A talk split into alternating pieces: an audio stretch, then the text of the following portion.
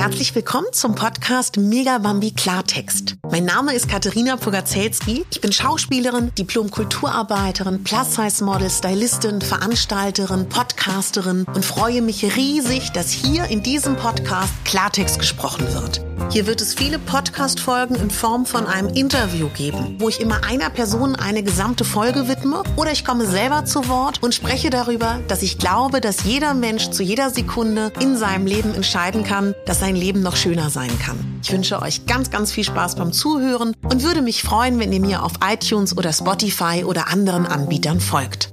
Eure Katharina.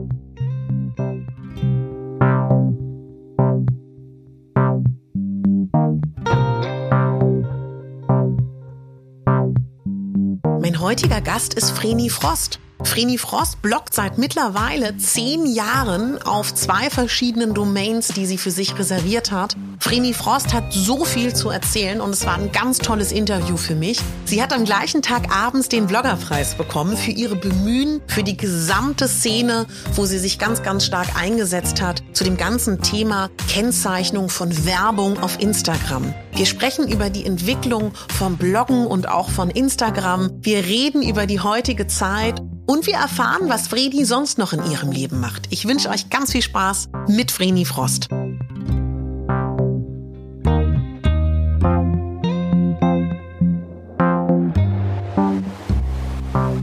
So, Vreni, schön, dass wir hier sein können in deiner gemütlichen Wohnung. Ich freue mich, dass du hier bist. Vreni, wenn man jetzt hier drin ist in deiner Wohnung, ja, wenn ich, ich muss es sagen, es passt unglaublich gut zu dir. Das ist so, ne? Warum? es ist ähm, stilvoll, fröhlich, elegant, auch so ein Touch Vintage, aber auf so eine gute Art, nicht auf eine gewollte, sondern auf eine natürliche Art. Ja. Und auch so vielschichtig. Also es gibt verschiedene Stile, habe ich so das Gefühl. Und das finde ich auch so den ersten Eindruck, den man ja auch von dir hat, diese Vielschichtigkeit. Ah, das freut mich total. Ähm, das ist was, das begleitet mich schon mein ganzes Leben. Ich ähm, glaube nicht an Sternzeichen, aber ich bin Zwilling und ich sage immer, es gibt ganz viele Gesichter von mir. also keine, keine fiesen Gesichter, sondern ich glaube tatsächlich, dass ich durch diese Vielzahl an Interessen, die ich habe, mhm. tatsächlich sehr vielschichtig bin. Mhm.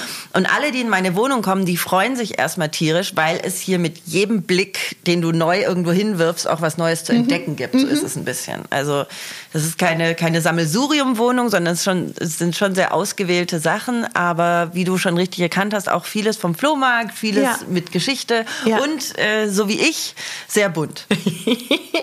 ich habe dich das allererste Mal, es klingt unglaublich dekadent, wenn wir das sagen, sagen, in einer Limousine kennengelernt, in einem Chauffeurdienst, wo, du, wo wir dich hier abgeholt haben, tatsächlich, Richtig. der Fahrer und ich. Und ich muss sagen, ich finde, wenn man dich so das erste Mal sieht, vermittelst du so einen Eindruck, dass du jemanden ohne Vorurteile und sehr offen anschaust. Also ich finde dich sehr, sehr nahbar, sehr zugänglich und sehr offen. Also so habe ich dich wahrgenommen. Das, das freut mich auch. Äh, weil äh, weil so ist es auch. Ähm, ich versuche sämtliche Vorurteile, die ich gegenüber jemandem haben könnte, abzulegen. Das war ein langer Prozess. Da war ich auch als Teenager äh, weit von entfernt und das musste ich über die Jahre lernen, aber ich ja, bin ein großer, großer Menschenfreund. Ich liebe Menschen und ich begegne Menschen, glaube ich, mit sehr viel Nächstenliebe, Wärme und Interesse. Mhm. Wenn du sagst, du hast das abgelegt, weißt du noch, wie du das gemacht hast? Oder könntest du jemandem einen Tipp geben? Weil ich glaube, wir sind ja alle nicht frei von sehr schnell zu urteilen ne? und in Schubladen zu denken. Boah, da sind wir jetzt schon ganz tief drin, ja, ne? Alter Falter. ähm, ja, sorry. Ich war, mm, ich habe letztens auf, auf Instagram ein bisschen darüber geschrieben. Ich habe ein Foto von mir gezeigt von vor zehn Jahren. Da mhm. war ich das erste Mal hier in Berlin auf der Fashion Week. Ähm, mit 20 Kilo weniger war mhm. äh, tatsächlich ein Strich in der Landschaft und habe tatsächlich nur auf die Kommentare gewartet, die sagen, boah, bist du dünn oder irgendwie sowas und wollte dem vorweggreifen und habe dieses Foto kommentarlos gepostet. Äh, ja. Äh, vor zehn Jahren meine ersten Fashion Week und habe danach ein, eine Texteinblendung äh, gemacht, wo ich geschrieben habe, und bevor jetzt die ersten sagen, oh mein Gott, bist du dünn, äh, sage ich euch vorweg, ja, das mag sein, aber damals war ich eine Person, die super unglücklich war, mhm. die sich von 800 Kalorien am Tag ernährt hat. Ähm, oh, ja die nicht wusste, wer sie ist. Und ähm, ja, in den letzten zehn Jahren habe ich wahnsinnig viel gelernt und ich glaube, man kann Menschen nur vorurteilslos begegnen, wenn man sich selbst auch vorurteilslos begegnet. Also da sind wir ganz, ganz dicke drin im Thema Selbstliebe schon ja. in den ersten fünf Minuten. ähm, und das hört sich ja immer so abgedroschen an, mhm. aber es ist halt einfach so. Also du kannst anderen Menschen nicht mit viel Liebe begegnen, wenn du nicht selbst mit dir zufrieden bist. Mhm. Natürlich habe ich heute auch noch Issues. Mhm. Und wenn mir jemand schreibt, äh, letztens lief eine Dreisat-Doku mit mir und eine Followerin schrieb äh, ähm, irgendwas, boah, hast du Pausbacken? Und vor, vor einem Jahr hatte ich halt auch noch sieben Kilo mehr. Ja. Und natürlich habe ich mich da auch nicht wohl gefühlt und ja. habe mich aufgedunsen gefühlt und so. Ja. Aber das sind Kilos. Genau. Und ja. ähm, wenn ich mich mit einem Gewicht nicht wohlfühle, ähm, dann versuche ich mich damit überhaupt nicht mehr unter Druck zu setzen. Das Schlimme ist halt, wenn du in der Modebranche ähm, arbeitest und 20 Kilo ja. zunimmst, ja. wo jeder in Sample Size passen soll. Sample mhm. Size ist Größe mhm. 34. Mhm. Und auf einmal passt du da nicht mehr rein und auf einmal hast du eine 38 und findest dich scheiße und auf einmal hast du eine 40 und findest mhm. dich noch beschissener und dann hast du eine 42. So. Mhm. Und ab der 42 habe ich dann langsam begriffen, es kommt sowas von überhaupt gar nicht auf Kilos und auf Größen an, sondern ich brauche ein Gewicht, mit dem ich mich wohlfühle. Mhm. Mhm. Und das suche ich immer noch. Mhm. Aber deswegen muss ich nicht mein ganzes Leben darum bestimmen. Mhm. Und äh, früher habe ich mir viel zu viele Sorgen darum gemacht, wie ich aussehe ähm, und, und ja, was andere Leute darüber denken, ähm, habe mich verglichen, fand es toll, wenn ich dünner war als jemand anderes. Mhm. Und das ist so ein Bullshit. Das nimmt dir so viel Lebensqualität. Und das habe ich abgelegt. Und das war ein langer Prozess. Ich finde aber total interessant, dass du ähm, sagst, sie hat dir das geschrieben, weil von meiner Recherche her bespielst du ja überhaupt nicht das Thema Gewicht und Körperform. Umso interessanter, dass jemand dann trotzdem das äh, dir schreibt, ne? Das kommt ab und zu, das thematisiere ich ganz, ganz selten. Ich mhm. habe bisher, glaube ich, zwei Posts zum Thema äh, Selbstliebe abgesetzt, einfach weil die sehr persönlich sind und ähm, weil ich weil ich mich da noch rantaste, wie ich meinen mhm. Followern davon berichten möchte. Ähm, es kommen immer wieder solche Kommentare und ich habe ihr dann auch zurückgeschrieben und habe gemeint, hey, überleg dir, was du mit so einem Kommentar ausrichten kannst. Ja. Bei mir ist das jetzt nicht schlimm, ich bin darüber genau. weg. Ja. Aber überleg dir, ob jemand vielleicht eine Krankheit gerade durchmacht. Überleg dir, ob jemand Medikamente nimmt, überleg dir, ob jemand schlecht geht. Mhm. Und dann schrieb sie nur zurück, nee, und du siehst ja immer toll aus und wollte das dann auch revidieren. Und dann habe ich zu ihr gesagt, ich hoffe, ich konnte dir da was mitgeben, weil wenn du da jemand ja. erwischt, ja. der gerade nicht so gefestigt ist wie ich in der Situation, wer weiß, wenn es mir anders gegangen wäre, vielleicht hätte ich geheult bei dem Kommentar, was ja. ich aber nicht mehr möchte bei sowas. Aber ich versuche halt die Menschen dafür zu sensibilisieren, was sie damit anrichten, wenn sie anderen Leuten ähm, ja irgendwelche Worte ins Gesicht schmettern. Mhm. Also als ich äh, so zugenommen hatte, ich musste Cortison nehmen mhm. ähm, und davon kriegst du ja so einen Babybauch und so ein mhm. Mundgesicht. Ja.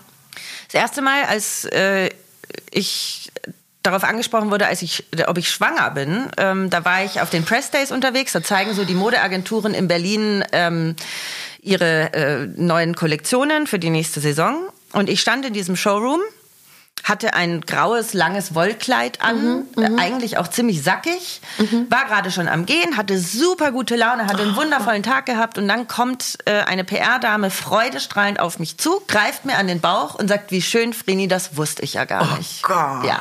Du kennst mich. Ich habe natürlich gelacht und irgendeinen blöden mhm. Witz gemacht. Ich bin ja, ja auch schlagfertig. Ja. Ich bin danach gegangen, ich bin ins Taxi, ich habe heulend meine beste Freundin angerufen und ja. saß das ganze Wochenende hier zu Hause und habe geheult, weil ich nicht damit klargekommen bin, weil ich mich selber so scheiße fand. Mhm. Und das Schönste war dann mein Freund.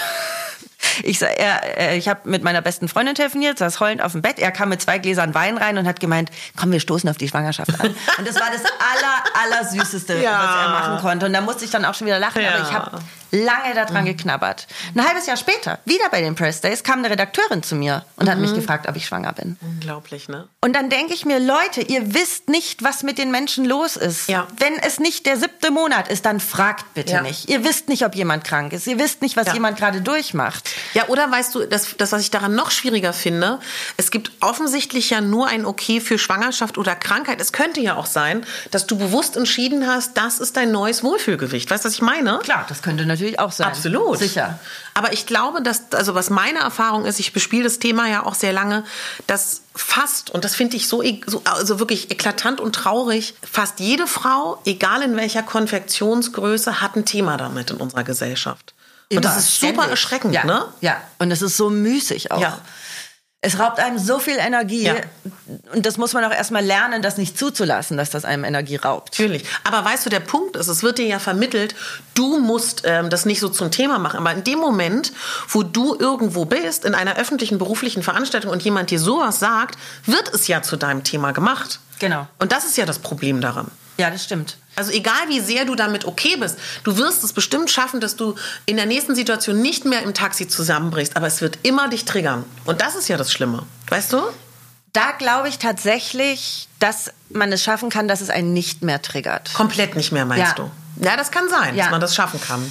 wenn du wirklich dieses Thema Selbstliebe liebst Mhm. und dieses, ich akzeptiere meinen Körper, wie er ist, ähm, das ist auch so ein spannender Satz, weil ich könnte meinen Körper mit, wenn ich jetzt ein ungesundes Übergewicht hätte, Ja. könnte ich ihn nicht akzeptieren, weil ich einfach weiß, ich tue meinem Körper nichts Gutes. Ähm, ich finde, ein, das richtige Gewicht ist, glaube ich, das gesunde Gewicht, was du hast. Und Gewicht hin oder her, ähm, du sollst einfach gesund sein. Ja. Und ob du dann 80 Kilo wiegst oder 60, das Ja. ist mir schnurzpiep egal. Ja. Aber dann ak akzeptiere dich so, wie du gesund bist. Mhm. Und das ist, glaube ich, das Wichtige.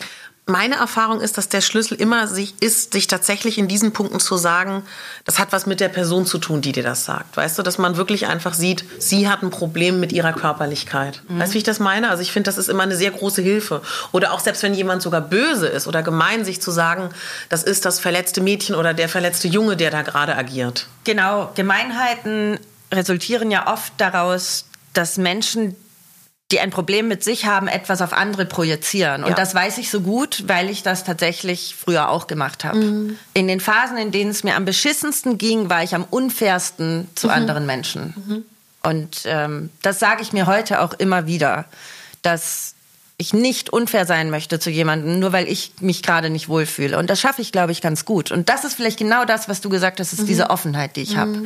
Ja. Ich habe meine Issues irgendwie alle endlich aufgearbeitet und ähm, habe auch wahnsinnig viel gelernt, was, was ja, Frieden angeht. Inneren Ja. Frieden, Ja. Frieden mit der Vergangenheit schließen, ähm, Frieden mit Situationen, die dir begegnen.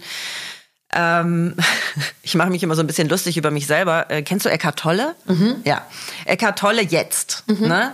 Und der sagt ja, wenn es dir schlecht geht, besinne dich immer auf den Moment jetzt. Wir sitzen jetzt hier am, am Mikrofon, sprechen den Podcast ein und Ja. alles ist okay. Ob ich jetzt aber vorher eine Steuerrückzahlung von 8000 Euro bekommen habe oder was weiß ich was.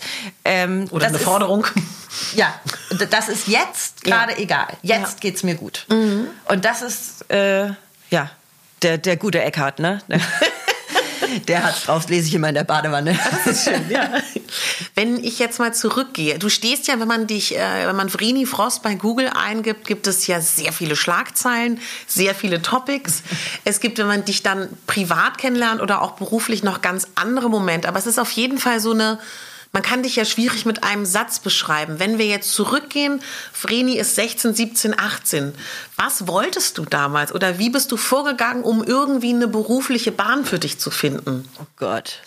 16, 16, 17, 18. Entschuldige Mama, entschuldige Papa. Äh, ich war tatsächlich einer, ein, ein typisch verlorener Teenager. Okay. Ich war so verloren. Ich war so lost. Ich habe so innerlich und äußerlich rebelliert gegen, gegen alles, was da irgendwie war. Ähm, und das war ja auch noch der Zeitpunkt, wo ich gar nicht wusste, wer ich bin. Ich fand mich auch ziemlich, ziemlich kacke. Äh, Ich kam in der Schule nicht gut an. Ich hatte fiese Klassenkameraden, die mir ähm, unter anderem die Spitznamen Hackfresse oder Erbsentitte gaben, was als Teenager uncool Ja. ist. Ähm, da habe ich dran geknabbert, bis ich ja so gute Mitte 20 war. Ähm, das, das hat mich lange beschäftigt, auch wie wie ich in der Schule, wie ich in der Schule so ein Außenseiter sein konnte, im Studium aber plötzlich die besten Freunde meines Lebens kennengelernt habe. Und das war ganz spannend. Ähm, damals wusste ich noch gar nicht, was ich will. Damals wollte ich Jura studieren und bin nach meinem Abi dann nach Tübingen, habe Jura studiert. zwei Semester sehr erfolgreich und dann erfolgreich abgebrochen. Und dann wusste ich erst mal gar nicht so viel. Mhm. Ich habe aber schon immer geschrieben. Ich habe mhm. schon als Kind Bücher gebastelt äh, mhm. über, über Raubkatzen. Wirklich? Ja, ich hatte also so Bücher, da habe ich mir aus ähm, Reiseprospekten und aus Zeitschriften habe ich mir immer so Raubkatzen ausgeschnitten und habe dann wie so Lexika gemacht, weißt du, so, so Bücher Was? über Raubkatzen und äh, habe die dann an meinen Eltern geschenkt oder so. Ja, ah. das war echt lustig. Ja, da, da gibt es noch das eine oder andere, glaube ich, in irgendwelchen Kartons. Mhm. Ähm, und deswegen Schreiben war schon immer ein Thema ähm, und dann bin ich habe ich mich beworben in Augsburg für Medien und Kommunikation und bin ja. da genommen worden und habe dort meinen Bachelor gemacht und habe direkt in Tübingen den Master in Medienwissenschaften drangehängt und die Zeit in Tübingen war mit eine der schönsten in meinem Leben. Da habe ich meine besten Freunde kennengelernt, mit denen ich heute auch noch in Kontakt bin. Das war eine Wahnsinns-Studentenzeit. Wir haben so geil studiert und so viel Schrott gemacht. Das hat unglaublich viel Spaß gemacht. Wir hatten da eine WG. In unserer Küche war eine Vorratskammer und in dieser mhm. Vorratskammer stand ein Kühlschrank. Mhm. Und wenn du den Kühlschrank aufgemacht hast, hat die Rückwand gefehlt und du bist durch den Kühlschrank durchgelaufen in unseren Karaoke-Raum. Nein, wie großartig. In diesem Karaoke-Raum stand eine uralte Karaoke-Maschine, die hat das Bild in die Küche auf so einen alten Schwarz-Weiß-Fernseher übertragen. Wir standen, dieses Kabuff war vielleicht, keine Ahnung, einmal zwei Meter oder so, und wir mhm. standen da teilweise zu elf drin mhm. und hatten, also diese WG war total abgefahren. Wir haben Verbindungsfahnen von den Verbindungsjungs geklaut, haben die gebartigt und irgendwie dann in Forderungen um nachts um drei gegen Bierkästen eingetauscht und ja. also das war eine unglaublich witzige Zeit. Ähm, und dann bin ich nach meinem Studium nach London und habe dort in einer Unternehmensberatung äh, gearbeitet. Mhm. Die hat Politik und Finanzen und Wirtschaft gemacht. Es war super spannend, aber das war mir einfach zu manipulativ. Ich fand das einfach so krass wie da mhm. teilweise Lobbyismus betrieben wird äh, ja. oder, oder Manipulation betrieben wird. Das war auch zur Zeit der Bankenkrise. Also es war unglaublich spannend. Mhm. Aber ich habe gemerkt, nee, das ist nicht so meins. Und ich hatte als ähm, Studentin schon mal ein Rhetorikseminar gemacht mhm. und mein Dozent fand mich so cool, dass er gesagt hat, ich soll doch mal probieren, ob ich da nicht irgendwie Fuß fassen kann. Und ja. dann hatte ich mich beworben in Stuttgart bei einer, ähm, ja, bei einer Rhetoriktrainerin. Da wollte ich eigentlich ein Praktikum machen. Die mhm. hat mich aber ziemlich schnell ins kalte Wasser geworfen und ähm, mich Seminare halten lassen. Und so kam ich dann tatsächlich auch dazu, äh, Rhetorik- und Kommunikationstrainerin zu werden. Wahnsinn. Und habe ja zwei Jahre während des Studiums gearbeitet, habe von äh, Jugendlichen über Krankenschwestern und Pfleger bis hin zu Führungskräften die unterschiedlichsten Leute gecoacht. Toll. Es hat unglaublich viel Spaß gemacht und mhm. das Spannende war halt damals schon, wenn du mit 26 Jahren vor einer Führungsriege äh, stehst, die alle doppelt so alt sind wie du als Frau, mhm. dann nimmt dich in den ersten drei Minuten erstmal gar keiner ernst. Ja. Und da habe ich gelernt, mich ja in Anführungsstrichen zu behaupten Mm. Und ich habe es immer geschafft, die, die Gruppe davon zu überzeugen, dass ich was kann. Und das nimmt mich bis heute mit. Also ich habe mir zum Beispiel auch in meinem Leben noch nie Sorgen gemacht um meinen Beruf, weil ich da immer schon sehr zielstrebig war und immer schon genau wusste, was kann ich, was kann ich nicht, was muss ich noch lernen und was mhm. will ich. Und dann bin ich eben nach London zurück nach Stuttgart und habe dann dort angefangen festzuarbeiten. Ja. Mm, ich hatte mich in der Zeit in London super einsam gefühlt. Wie kamst du auf London? das war an der Uni hatten wir ein Seminar mit einer Unternehmensberatung. Mhm. Und die haben mich gefragt, ob ich nicht bei ihnen Praktikum mal machen will. Mhm. Und dann habe ich gesagt, nee, sorry, das ist mir eigentlich viel zu trocken. Also ich fand es jetzt super spannend, hier Unternehmensberatung, aber eigentlich, oh, eigentlich ist das nichts für mich. Mhm. Und dann haben die gemeint, ja, schade, ähm, wir haben Destinationen weltweit. Und da habe ich dann schon auf, also, aufgehorcht und habe gedacht, oh, Moment mal. Und dann habe ich rausgefunden, dass die eine Destination in London auch hatten. Mhm. Und ähm, tatsächlich äh, hatte ich erfahren, als ich dann dort war, andere Praktikanten mussten dahin und, und äh, Vorstellungsgespräch machen und so. Ich durfte ohne Vorstellungsgespräch, durfte ich da einfach anfangen. Ähm, und habe dann dort ja ein gutes halbes Jahr Praktikum gemacht, habe halt aber nur gearbeitet. Ich habe dort keinen Anschluss mhm. gefunden. Mhm. Ähm, ich war dann gerade das erste Mal so nach dem Studium mhm. völlig lost und super unglücklich, obwohl ich London liebe. Ja. Ähm, ich bin heute sehr, sehr oft da mhm. bei Freunden, die ich alle danach dann erst gefunden habe, so ein bisschen. Aber während der Zeit dort war ich sehr, sehr unglücklich und kam zurück nach Stuttgart, habe quasi dann angefangen, äh, fest für meine alte Chefin als Rhetorik- und Kommunikationstrainerin zu arbeiten und habe aber gemerkt, so diese Einsamkeit oder dieses dieses Gefühl, alleine zu sein, obwohl ich es ja nie war, ähm, mhm. hat sich so durchgezogen. Mhm. Ich war wahnsinnig unglücklich. Und dann hatte ich irgendeinen Punkt, wo ich gedacht habe, nee, das geht jetzt nicht mehr. Und da war ich 26 und habe mir gedacht, du wirst hier jetzt nicht glücklich, du musst was ändern. Und das war für mich der größte Schritt, den ich bis da gegangen bin. Ich habe von einem Tag auf den anderen meine Zelte abgebrochen. Mhm. Ähm, war tatsächlich gesundheitlich auch sehr angeschlagen, ähm, auch psychisch, weil mich diese mhm. ganze Situation natürlich wahnsinnig unter Druck gesetzt hat. Und dann kam mein Papa von Berlin runtergefahren. Mhm. Dann haben wir uns einen Sprinter gemietet, haben alles in den Sprinter geladen und dann bin ich nach Berlin und äh, erstmal bei meinen Eltern eingezogen für drei Monate. Ohne Ziel erstmal, ne? Ohne Ziel. Wahnsinn. Ich wollte einfach nur mal wieder rausfinden, wo ich eigentlich bin. Mhm. Ich war so lost, dass ich mich mhm. eigentlich erstmal wieder selber finden musste. Und ähm, das war im Sommer. Das war einen Tag nach meinem 26. Geburtstag. Genau, habe ich beschlossen, jetzt reicht's. Und äh, dann war ich drei Monate bei meinen Eltern. Das war super schön. Ähm, die wohnen, die beschaulich? Ja, die wohnen oder haben damals noch gewohnt in Kleinklinike. Ach ja, zauberhaft, ne? Mega. Also es ja. war direkt am Wald und am ja. See. Das heißt, ich war jeden Tag in der Natur, ob ich jetzt im Garten war oder spazieren gegangen mit meiner Mama. Ähm, und da bin ich super gut zur Ruhe gekommen. Mhm. Und dann war ich irgendwann so weit und habe gedacht, so, mein Herz schlägt doch eigentlich für die Mode. Und in Berlin gibt es ja so ein paar Modeagenturen, da bewerbe ich mich jetzt. Und ähm, dann habe ich, war ich eingeladen von zwei Agenturen und jetzt kommt ein ganz wichtiger Punkt für ganz viele Menschen, äh, die sich nämlich was mit dem Punkt Entmutigen zu tun hat. Ich mhm. saß im Gespräch bei der ersten Agentur die fanden, ich muss einen sogenannten Copy-Test ausfüllen. Das ist, die stellen dir verschiedene Aufgaben. Du musst die, ähm, du musst da zeigen, ob du kreativ bist, ob mhm. du Lösungsansätze mhm. hast, wie du mit Honoraren umgehen kannst, also mit mit äh, Budgetplanungen und so mhm. weiter. Ähm, und dann saß ich da und der meinte zu mir, ja, äh, Frini, das ist ja alles äh, super und alles schön und gut, aber tut mir leid, du passt nicht in die Modebranche.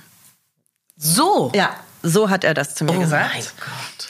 Ähm, und ich war erschüttert danach. Natürlich. Weil ich natürlich dachte, so Moment mal, doch, ich passe da rein. Mhm, mhm. Und dann äh, war ich bei einer zweiten Agentur, die haben mich dann sofort genommen. Mhm. Ähm, mit denen bin ich, ich bin mit beiden bis heute in Kontakt. Das Lustige mhm. bei der zweiten ist, äh, bei der zweiten Agentur habe ich dann Jahre später gearbeitet und der Chef kannte mich nicht mehr. Der wusste nicht mehr, wer ich bin. Und dann habe ich ihm einmal, da waren wir beide schon ganz lustig angeschickert, ähm, bei einer äh, Agenturfeier saß ich mit ihm zusammen und habe gemeint, so, und jetzt muss ich dir mal was erzählen. Und er ist aus allen Wolken gefallen. Der wusste das nicht mehr. Und dann, das ist für mich halt so ein Beispiel, wie schnell so ein Satz ja. Menschen entmutigen könnte, ja. wenn die vielleicht noch nicht so gefestigt sind. Und Absolut. deswegen bin ich selber ganz, ganz vorsichtig mit solchen Aussagen. Mhm. Jemandem zu sagen, du passt nicht in die Modebranche, das ist, ja, das, das grenzt fast schon an Arroganz. Total, ja. Ähm,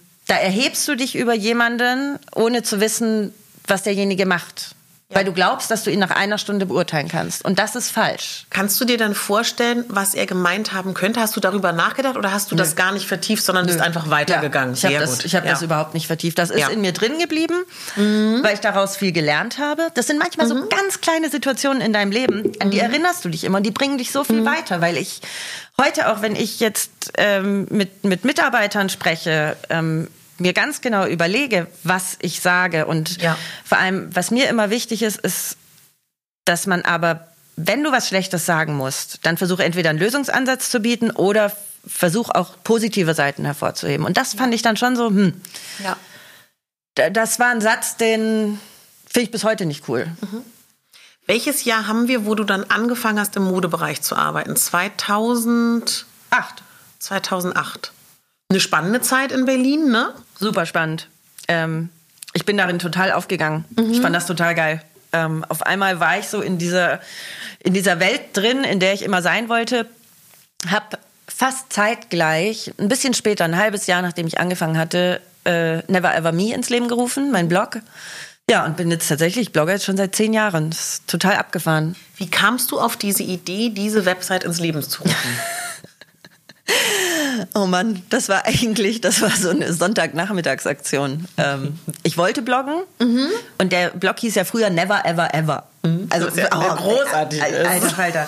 Äh, das Ever muss, äh, ein Ever musste irgendwann sterben, weil es einfach so kompliziert war. Ähm, und es hat damit begonnen, dass ich Never Evers, also No-Gos vorstellen wollte und Ever mhm. Evers, also Sachen, die ich übelst geil fand. So, dann kommen wir aber zurück zu meiner Persönlichkeit. Ich finde grundsätzlich alles erstmal geil. Und deswegen sind mir ganz schnell die Never Evers ausge, ausgegangen, weil ich bin halt einfach keine Person, die irgendwas scheiße findet. Ja. Natürlich finde ich auch Sachen scheiße. Und ja. das sind Missstände, die ich dann irgendwie aufzeige. Oder natürlich habe ich auch Geschmack und sage so, boah, diese Schuhe gehen überhaupt nicht. Ja. Aber da war ich dann halt ziemlich schnell am Ende, weil ich bin mhm. grundsätzlich jemand, der erstmal Ja sagt mhm. und nicht Nein. Mhm. Und, ähm, und heute ist dieses Never Ever Me ganz witzig, weil es so ein bisschen paradox ist. Mhm. Weil dieses Never Ever Me auch aufzeigen könnte, ihr seht da eine Seite von mir, aber das mhm. ist niemals die ganze Persönlichkeit, die ihr seht. Ja. Das war mir früher aber gar nicht bewusst, dass dieser Name so gut passt. Mhm. Bis ähm, heute, überleg mal, fast zehn Jahre, ja, ne? Passt ja, ihr. Genau. Großartig. Ich finde auch. Also ich bin auch froh, dass ich nicht irgendwie Fashion Frenie genommen habe. ja, was ja auch durchaus okay gewesen wäre damals, ne? Fashionfrenie.com, ja. Eure Seite für den besten Style der Welt. Nein, ähm, da bin ich ganz froh, dass ich nichts mit Fashion genommen habe, weil ich ja heute auch mich, ja, ziemlich entfernt habe von mhm. Mode als, als Hauptthema. Mhm. Und hast du in dieser Zeit, wo du dann, hast du hast ja Vollzeit gearbeitet, ne? Ich habe Vollzeit gearbeitet, bin dann aber relativ schnell runter auf vier Tage die Woche, um noch ja. drei Tage für den Blog zu haben. Sonst hätte ich das nicht geschafft. Und dann vor sechs Jahren stand ich vor meiner Vertragsverlängerung. Mhm. Und ich hatte so, ja, so knapp 10.000 Euro gespart, zwischen 8.000 ja. und 10.000 Euro und habe mir gedacht, boah, wenn ich es jetzt nicht wage, wenn ich jetzt nicht springe, dann springe ich vielleicht nie. Mhm. Und dann habe ich gar nicht so lange überlegt und hatte beschlossen, meinen Vertrag nicht zu verlängern. Und dann saß ich wow. da und war plötzlich, habe mich Fulltime-Blogger genannt. Du warst da komplett alleine mit deinem Blog, ja. ne? Ja, ja, ja, ja. Mhm. ja. Mhm. ja, ja. Ähm, Im Team arbeite ich erst seit zwei Jahren. Das okay, erzähle ich dir gleich. Ja. Ähm, und nach einem halben Jahr war alles Geld weg. Für Miete, Versicherung, äh, ja. Rennenversicherung und so weiter. Und dann saß ich zu Hause und dachte, oh Mist, ey, jetzt brauche ich wieder eine Festanstellung. und dann vom einen Tag auf den anderen, als hätte es irgendwie geschnipst, kamen die Anfragen rein. Also vielleicht habe ich wirklich ein halbes Jahr mhm. gut Akquise betrieben. Ja. Und bis heute kommen die Anfragen. Ähm, natürlich hat man mal einen Monat, der irgendwie schlechter läuft. Äh, jetzt Anfang des Jahres ist immer ätzend. Diesen Monat verdiene ich gerade so viel, um mein Team zu bezahlen. Mhm. Aber für sowas ist man ja selbstständig und legt auch mal was auf die Seite. Also ich habe ja. gesagt, ab März werde ich nervös. Das habe ich meinem Team auch schon gesagt.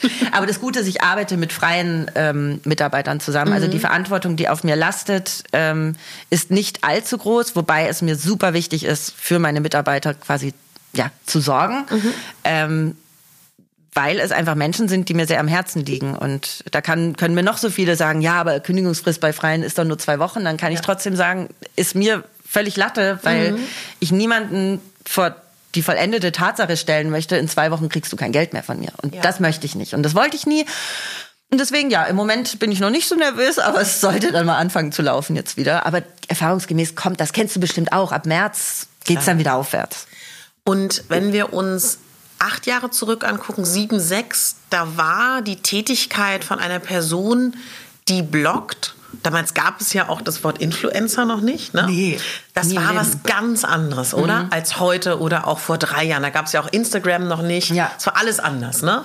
Ja, damals, das war es war eine Handvoll Leute in mhm. Berlin. Man kannte sich, man war auf dieselben selben Events eingeladen. Ähm, das hat nichts mit dem zu tun, mit diesem Hype, der, ja. der hier heute herrscht. Also mhm. ich würde mhm. sagen, in Deutschland waren das so vielleicht in dem, im Modebereich so 30 Leute, Wahnsinn. hauptsächlich Mädels, die halt so wirklich erfolgreich waren damit. Mhm. Und die mhm. hast du auch ständig gesehen. Und heute gehst du auf ein Event und da sind dann plötzlich 300 mhm. und du kennst 10. Wenn es gut ist, ne? Ja. Ja. Und das finde ich total abgefahren. Also dieser Hype, der darum entstanden ist, der ja auch gar nichts mehr mit dem Grundgedanken des Bloggens, nämlich dass du Geschichten erzählen willst, mhm. zu tun hat, sondern ich wage es zu behaupten, dass die sogenannten Influencer, das Wort Influencer würde ich sowieso eigentlich auch nur auf Lifestyle- und Modeleute beziehen. Mhm. Es gibt ja nämlich noch viel so viele andere tolle Accounts, Interior, Kochen, was ja. weiß ich was, ähm, die auch eine Wahnsinnswirkung haben, die ich aber nicht wirklich als Influencer bezeichnen würde. Mhm. Influencer sind für mich nicht Story getrieben, ja. sondern eher Fame getrieben. Mhm. Und das ist, glaube ich, der große Unterschied. Mhm. Und wenn du jetzt mal zurückgehst in die Anfänge, was für Themen hast du damals bespielt? Nur Mode. Mode. Ja, nur mhm. Mode. Ich habe angefangen als reiner Modeblog, ähm, klassisch mit Outfit-Posts mhm. und eben am Anfang mit meinen wenigen Never-Evers. ähm, ja, das war ein reiner Modeblog. Damals haben die Leute auch noch Kommentare geschrieben. Ne? Es war ein ganz, der Austausch, der jetzt auf Instagram stattfindet, den hattet ihr früher auch über Blogbeiträge mehr, ne? Genau, den hattest du auf dem Blog. Mhm. Ja. Da hast du, klar, du hattest ja keine andere Plattform. Ja. Irgendwann kam es dann, dass Leute angefangen haben, sich Facebook-Seiten zu machen. Mhm. Ähm, das hat, wann hat denn das angefangen? Vor acht Jahren oder so? Ja. ja. Und dann kam irgendwann Instagram und dann hat sich alles geändert. Weißt du noch, wie du das damals wahrgenommen hast? Wie das für dich war? War das wie so eine Lawine oder so wie einstürzende Häuser? Oder wie kannst du das beschreiben? Nee, gar nicht. Das war so ein schleichender Prozess. Also diese App war da ja. und ich fand die total witzig. Ich weiß noch, meinen ersten Post habe ich abgesetzt, da waren wir eingeladen auf einer Hochzeit mhm. und ich hatte so Schüchen an mit so Herzchen drauf und davon mhm. habe ich ein Foto gemacht ähm, und habe das hochgeladen. Cooles Foto bis heute. Das existiert aber, glaube ich, nicht mehr. Ich glaube, ich habe es gelöscht. Ähm, und dann kam ja so schleichend, dass da plötzlich Leute auftauchten und bekannt wurden, von mhm. denen hast du im Leben noch nie gehört gehabt. Und ich glaube, dann ging es den Bloggern ein bisschen so, wie es den Redakteuren mit uns Bloggern ging. Ja. Ich musste mir am Anfang, ich musste wahnsinnige Anfeindungen von Redakteuren aushalten. Ähm, Wirklich? Ähm, die fanden uns einfach scheiße.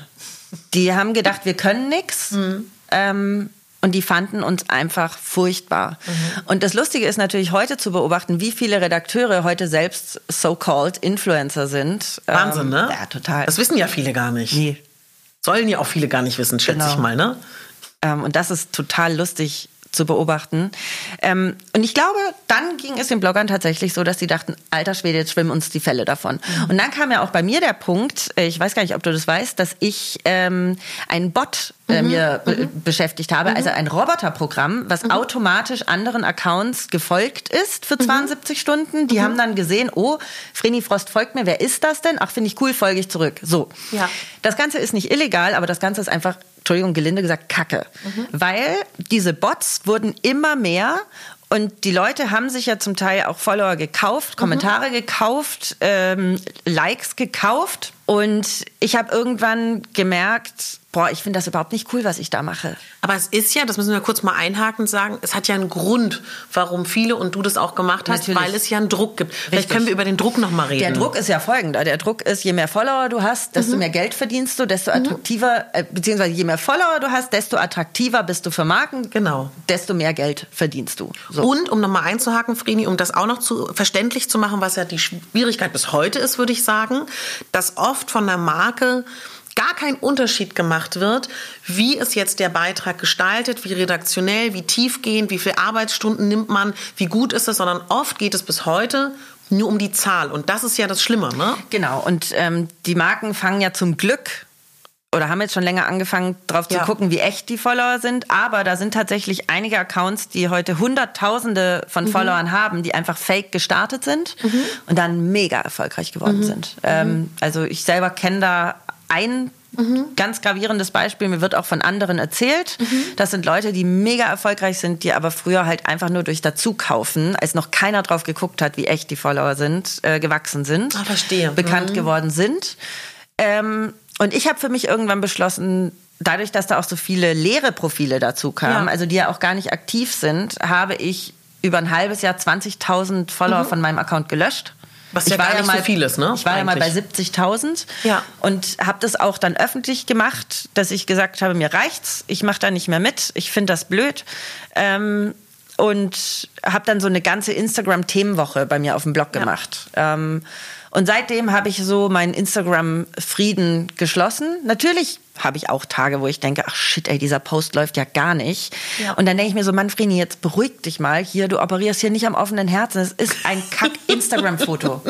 ja, und das muss ja. man sich doch auch immer mal wieder sagen. Ja, aber für die Leute, die uns zuhören, die diese Welt nicht kennen, muss man vielleicht auch trotzdem erklären, wie wichtig so ein Foto ist in unserer Welt und wie wichtig dann eben doch eine Interaktion ist und wie wichtig, also um das zu erklären, ich glaube immer Leute, die das nicht kennen, die denken wirklich, das ist nicht euer Ernst, ja. dass man sich oft dann fragt, warum habe ich das nicht um 20 Uhr hochgeladen? Ich weiß es doch, warum habe ich es um 16 Uhr hochgeladen? Also das sind ja Gedankenketten, die nicht nur daher kommen, weil es einem so unglaublich viel Freude macht, sondern weil es ja wirklich auch eine Wichtigkeit und auch eine Relevanz für uns bedeutet. Ja, das, du lässt dich halt völlig ja, beeinflussen von mhm. diesem Algorithmus ja. auf Instagram, den ja, ja, keiner so wirklich entschlüsseln kann. Ähm, Was ist der Algorithmus? Vielleicht kannst du das nochmal erklären. Weil das hören, glaube ich, viele Leute. Ich könnte es erklären.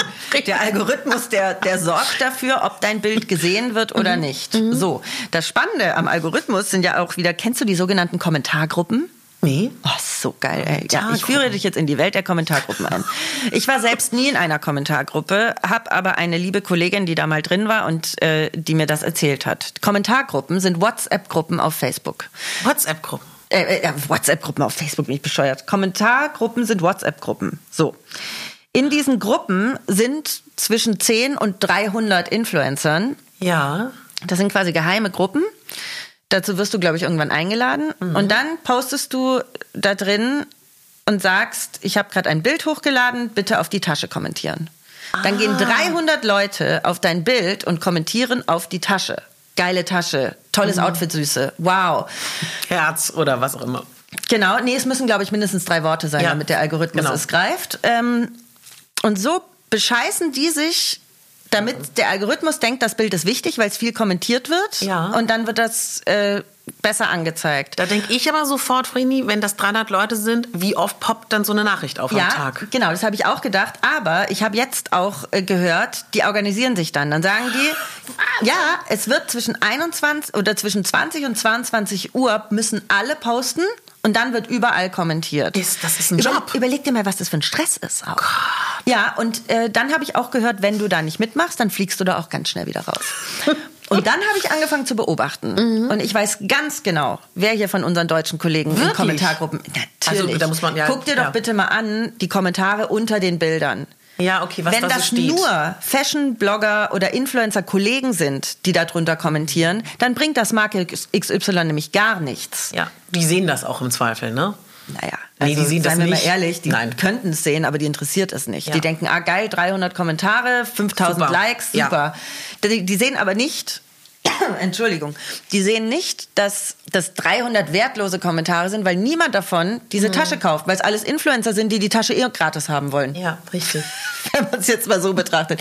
Also das ist immer noch ein, ein Gemauschel und ein Geklüngel da auf Instagram, mhm. dass es kracht. Aber jetzt noch mal kurz darauf zurückgekommen, dass du gesagt hast, du hast aus so einem Drang heraus ähm, das öffentlich gemacht. War dir bewusst in dem Moment, was passieren wird, dass die Schlagzeilen kommen, die ja gekommen sind? Das ist ja unglaublich mutig und das war ja auch, glaube ich, wenn man dich googelt, so eine der ersten richtig massiven ähm, Schlagzeilen, die es tatsächlich auch zu dir gibt. Und mein Gefühl ist auch dadurch, dass du das gesagt hast, wurden ja auch auf einmal Redakteure, Zeitungen darauf aufmerksam. Und es war so der erste Moment, dieses ganze Instagram-Bild, was ja eh viele schlimm finden, diese künstliche Welt. Sie hatten sofort eine Argumentationskette, gerade auch aufgrund deiner Aussage. War dir das alles im Vorfeld bewusst oder hat dich das selber erstaunt, was das für eine Lawine auslöst, auch viel weiter, als du vielleicht beabsichtigt hast? Als ich das öffentlich gemacht habe, war mir nicht bewusst, Ganz im Gegenteil, jetzt zu der Abmahngeschichte war mir nicht bewusst, was das für eine Medienaufmerksamkeit auslösen würde. Nein.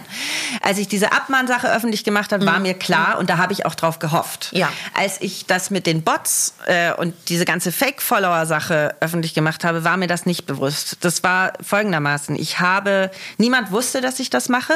Mhm also von meinen, meinen engsten Leuten. Und dann habe ich das meiner Mitarbeiterin abends unter Tränen gestanden oh und habe mich ganz, ganz mies gefühlt. Ich hatte da im Vorfeld auch ein Magengeschwür und so, weil mir das alles nichts war, weil ich immer gedacht habe, du bist so eine ehrliche Person eigentlich ja. und du wurdest eigentlich dazu erzogen, ehrlich zu sein und jetzt mhm. machst du was, mit dem du gar nicht, gar nicht glücklich bist. Und nochmal, es ist nicht illegal, so einen Bot zu haben, aber es ist scheiße. Und es war für mich einfach nicht der richtige Weg, äh, Zahlen ja. künstlich in die Höhe zu treiben. Ja. Und dann habe ich gesagt, okay, ich habe drei Möglichkeiten. Mhm. Die erste Möglichkeit ist, ich höre auf mit allem. Wirklich? Ja. Ich habe echt gedacht, mir reicht's. Ich habe keinen Bock mehr. Das war die erste Möglichkeit. Ich lösche meinen Account. Die zweite Möglichkeit war, ich sage, ich habe das alles mal probiert, und es, um es für euch zu testen, aber dann hätte ich mir ja wieder in die Tasche gelogen. Dann wäre das Magengeschwür auch nicht weggegangen. Die dritte Möglichkeit war, ich gebe es zu. Und ich gebe es nicht einfach nur in einem einzigen Post zu, wo ja. dann Leute sagen können, aha, Instagram hat ihr 20.000 Leute gelöscht und jetzt macht sie Schadensbegrenzung und schreibt hier irgendwas Stimmt. dazu, sondern ja. ich habe freitags einen Hashtag ins Leben gerufen, mit dem niemand was anfangen konnte. Der Hashtag hieß Never Ever Not Real. Mhm. Und da habe ich gesagt, Leute, übers Wochenende ähm, wird was passieren und am Montag werde ich euch was ziemlich Krasses erzählen. Ich wollte nämlich nicht, dass irgendwer diese ganze Sache abschwächen kann, indem ja. er sagt, Instagram hat Vreni 20.000 Fake-Follower genau. gelöscht und ja. jetzt versucht sie da irgendeine Geschichte drum zu machen. Dem wollte ich vorgreifen. Deswegen freitags der Hashtag. Übers Wochenende saß ich da dran mit meinem Team und habe Tausende von Followern gelöscht, Arbeit, ne? von Hand. Erklär das mal, was das bedeutet, weil das ist ja unglaublich. Na, ne? das, ich habe mir eine App geholt, mhm. mit der konntest du, äh, die hieß Cleaner vor Instagram oder ja. so. Die gab es dann lustigerweise an dem Tag nicht mehr, wo ich den Artikel veröffentlicht hatte. Das war alles ganz skurril. Ähm, und damit habe ich gelöscht, von Hand. Und dann habe ich halt geguckt, wer sind auffällige Profile. Alles aus dem indischen Raum, alles aus dem arabischen Raum, alles, was F3ZPUXY ja. irgendwas hieß, ist alles rausgeflogen. Und das Einfache für mich war ja, ich wusste ja, dass die ersten Tausende, die waren ja, ja alle echt. Ich wusste ja ungefähr, ich muss die letzten 30, 30.000 mhm. durchgehen. Ja. Und das war echt heftig. Das war wirklich heftig. Und deswegen habe ich ja im ersten Durchlauf auch nur 10.000 gelöscht. Mhm weil ich so fertig war danach. Ja. Und dann habe ich ja in einem zweiten Durchlauf nochmal 10.000 gelöscht, weil ich gedacht habe, ich gehe jetzt doch nochmal alles durch und gucke, ja. ähm, weil mir beim ersten Durchlauf schon klar war, ich habe noch nicht alle. Ja. Ähm, und dann bin ich montags öffentlich gegangen äh, und habe eine komplette, diese komplette Themenwoche eben gemacht. Ich habe Interviews mhm. geführt, mhm. ich habe Interviews mit einem Anwalt geführt ähm, äh, zum Thema sind Bots Betrug. Ähm, das ist übrigens mein heutiger Anwalt. Ah, wirklich? Ja. Ach, schön. Das waren die einzigen, die ich kannte. Ja. Deswegen habe ich den für die ganze Abmahngeschichte angesprochen. Ich kannte sonst niemand. Ähm, und habe mit einer ähm, Chefin einer PR-Agentur ein Interview geführt. Also diese ganze Woche war dann auch gut vorbereitet. Mhm. Ähm, und am meisten Angst hatte ich an dem Tag von einem Shitstorm. Ich hatte so, ich war wow. darauf vorbereitet, dass Menschen mich hassen werden. Ich war darauf vorbereitet, dass Menschen mich angreifen werden. Was dachtest du, von welcher Seite kommt es, wenn? Follower. Follower. Von den Followern. Ja. Ich, mir war klar, mich werden keine, die, die, die nee. üblichen Verdächtigen werden mich nicht angreifen, meine Kollegen, weil damals wirklich 80 Prozent der Leute, die ich so kannte, mit denen ich verkehrt ja. habe, die haben alle gefaked. Ja. Teilweise faken sie noch bis heute. Mhm. Aber das Gegenteil ist passiert. Wahnsinn. Ich habe Dankes-E-Mails von Agenturen bekommen, die gesagt haben, Vreni, Hut ab, endlich sagt es mal einer. Mhm. Alle wussten es, keiner hat es ausgesprochen. Ja. Ähm, und ich habe ja versucht, mit diesem Hashtag Leute dazu zu bringen, ich, ich wollte ihnen quasi die Hand reichen und sagen, mhm. jetzt ist deine Chance. Ja. Du kannst jetzt auch was machen. Das hat keiner gemacht. Die einzigen Leute, die mir zur Seite gesprungen sind, sind die, die sowieso schon ehrlich gearbeitet haben. Mhm. Da hat niemand von mhm. den Kandidaten, die ich mhm. gehofft hatte, ihnen damit ein Zeichen zu geben ja. und zu sagen, hör auf damit. Ja. Keiner, nicht einer. Vielleicht mal für alle, die einen Account haben und eine gewisse Followerschaft, um nachzuvollziehen, was du erlebt hast. Es ist ja so, dass regelmäßig, wenn man täglich, eigentlich sollte man täglich gucken. Es gibt ja immer ein paar, die sowieso kommen, ne? Das ja. kennst du ja auch. Und das sollte, vielleicht können wir das an der Stelle auch mal sagen, das sollte jeder machen, einfach mal täglich zu schauen. Und man kennt sie ja auch ganz leicht dass sie oft so einen ähnlichen Namen nur anders haben, ne? Genau, ich, ich lösche auch täglich neue Follower. Genau. Also ich lösche auch Likes, ähm, weil ja ganz viele Likes auch über, das ist eingestellt, also du kannst deinen Bot ja so einstellen, dass der sagt, wenn jemand den Hashtag Modeblogger postet, möchte ja. ich gerne ein Herz unter diesen Beitrag genau. posten oder irgendwie wow oder tolles ja. Bild. Ja. Und ähm, sowas lösche ich auch. Ähm, Weil das ist ja vielleicht ganz gut, wenn wir das nochmal kurz erklären, wie man da auch selber gegen aktiv vorgehen kann. Ja, genau. Also, wie gesagt, täglich kommen ja irgendwelche ja. komischen Accounts, die dir folgen. Und sofern du keine Million Follower hast und es nicht mehr im Blick hast, alles, mhm. ist das ja easy peasy, das kurz zu mhm. überprüfen. Mhm. Also. Deswegen. Aber wenn man das einmal gemacht hat, glaube ich, dann versteht man auch erst, was für eine Arbeit das für dein Team und dich gewesen sein muss. Weißt du, was ich ja. meine? Also sonst hat man ja gar keine Vorstellung. Jeder hat Fake-Follower. Genau, das ist Jeder. wichtig zu sagen. Auch jemand, der komplett ehrlich arbeitet, hat Fake-Follower, ja. ja. weil es einfach nicht anders geht. Weil, weil Instagram äh, einfach so eine Masse an leeren und Ghost-Accounts oder Spam-Accounts hat, mhm. die, warum auch immer, folgen, ähm, dem kannst du gar nicht entgegenwirken. Außer Ja. du bist halt völlig privat und jeder muss dir eine Anfrage stellen. Ja. Und deswegen lohnt es sich schon, da drauf zu gucken. Und wenn du wissen möchtest, ob deine, die Leute, denen du folgst, tricksen, dann schau dir einfach mal an, welche Bilder die liken. Mhm. Das ist nämlich ganz spannend. Ah ja, stimmt, das war in der Zeit auch so, ja. Alter Schwede. Äh, Nee, das ist heute noch so. Ist heute noch ich so. sehe heute noch Accounts, äh, wo ich schockiert bin, dass die so krasse Bots laufen haben. Ich bin jetzt allen entfolgt. Ich habe allen geschrieben und habe gesagt, hey, ich entfolge dir, ähm, oder beziehungsweise nicht allen, ich habe den Leuten, die mir am Herzen liegen, denen habe ich geschrieben und habe gesagt, ich kann mir deinen Bot nicht mehr anschauen, ich muss dir entfolgen, das ist ein Thema, das triggert, das triggert mich. Ah. Da habe ich einfach keinen Bock drauf. Ich möchte an diese Zeit einfach nicht denken. Ja. Ähm, und deswegen entfolge ich diesen Leuten, weil ich es so kacke finde. Finde ich aber toll, dass du denen das auch schreibst. Ja, aber das mache ich wirklich nur bei Leuten, mit denen ich auch Okay. enger bin. Das Ja. würde ich jetzt keinem fremden Account schreiben und sagen, Ja. so, hey, dein Bot, äh, ciao.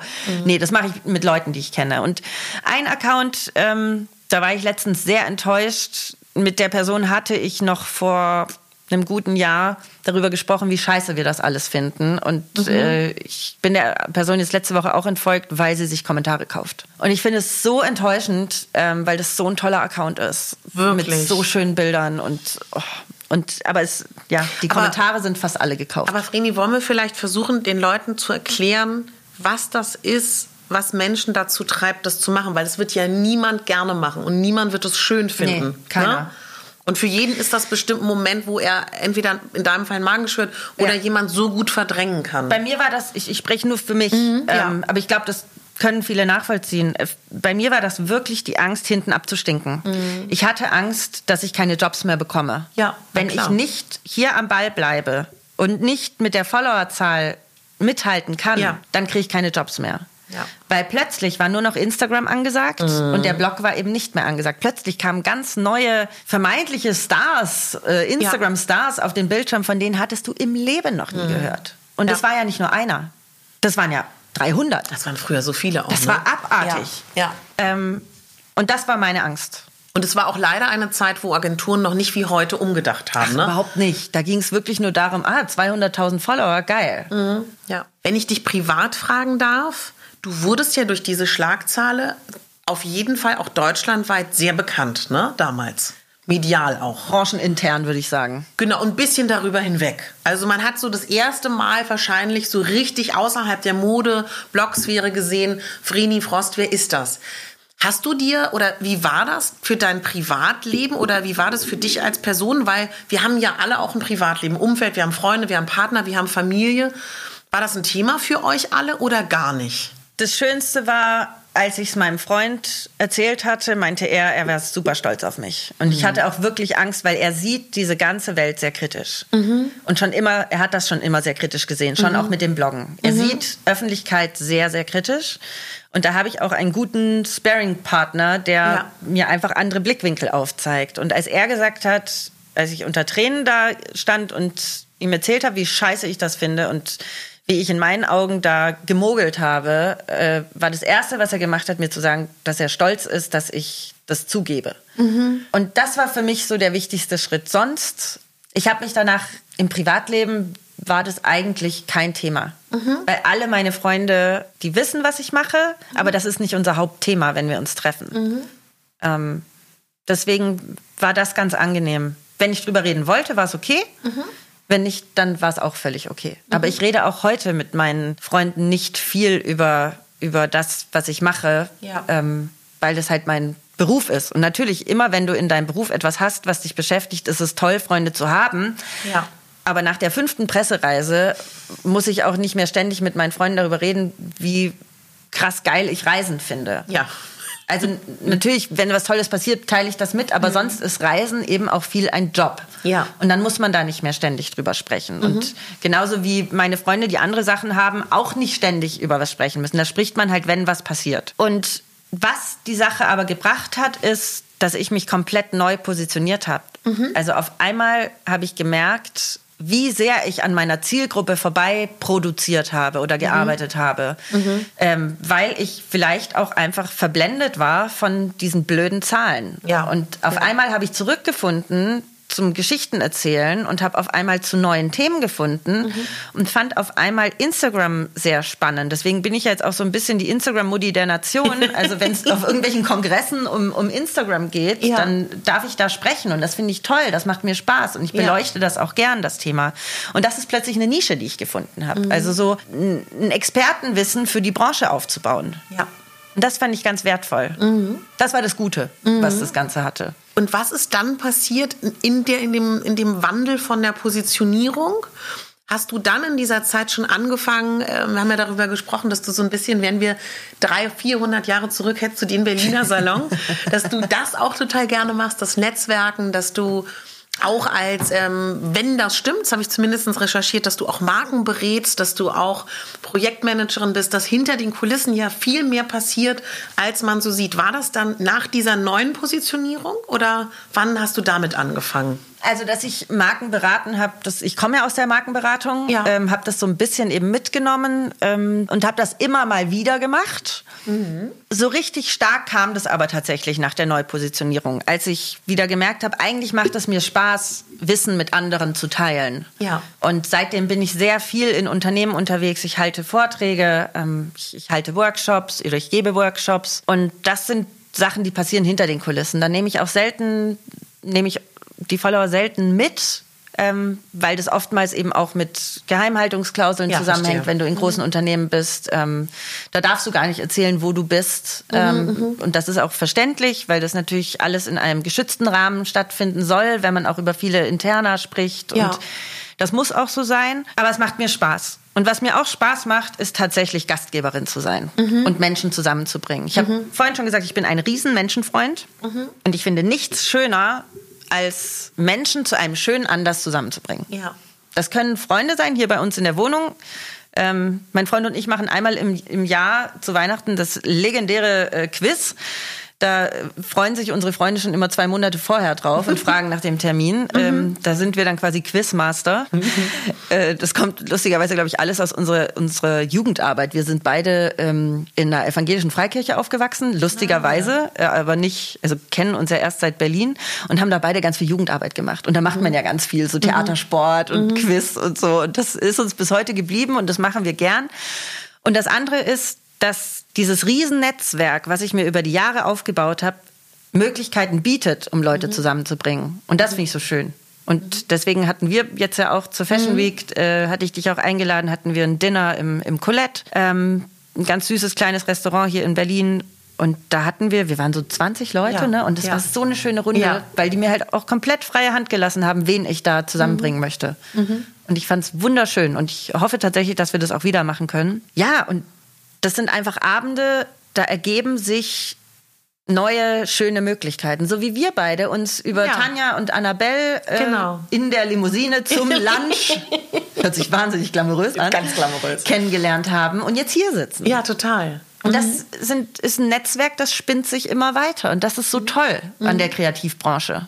Wobei ich beobachte schon, dass viele Leute in unserer Szene das auch nicht immer so sehen, sondern viele Sachen vielleicht auch nicht machen, weil sie denken, das würde ihnen eine Möglichkeit nehmen. Ja, aber damit verbaust du dir dein ganzes Leben. Super schade. Ja, das ne? ist super schade. Aber es machen viele, ja, oder nimmst du es nicht so wahr? Ach doch, natürlich. Es machen wahnsinnig viele. Da ist noch so viel Ellenbogen und so viel mhm. Missgunst. Und ich habe für mich aber beschlossen, ich mache da nicht mit. Mhm, mh. Ich mache da nicht mit. Und ich bin weiterhin offen und hilfsbereit und mich da, also allein schon mich damit zu beschäftigen, ja, dass es genau. diese Ellenbogengesellschaft gibt, macht mich traurig. Mhm. Was heißt traurig? Nee, macht mich aber, ja, macht keine gute Laune. Ja. Und dann fokussiere ich mich doch lieber auf die Leute, auf die ich Bock habe. Mhm. So wie dich. Kann ich dir zurückgeben. Du hast seit zwei Jahren ein Team. Ja. Du hast einen weiteren äh, Blog. Du hast den Technikblog für Frauen. Wie kam diese Entwicklung? Tech in the City kam vor zwei Jahren schlicht aus der Idee heraus, dass ich einen Technikblog gesucht habe, der mich anspricht. Ich liebe ah, Technik ja. und ich habe nichts gefunden. Ich habe ja. nichts gefunden, wo ich gesagt habe, boah, das fände ich mal geil. Mhm. Und dann habe ich, hab ich mir gedacht, warum eigentlich nicht selber machen? Ja.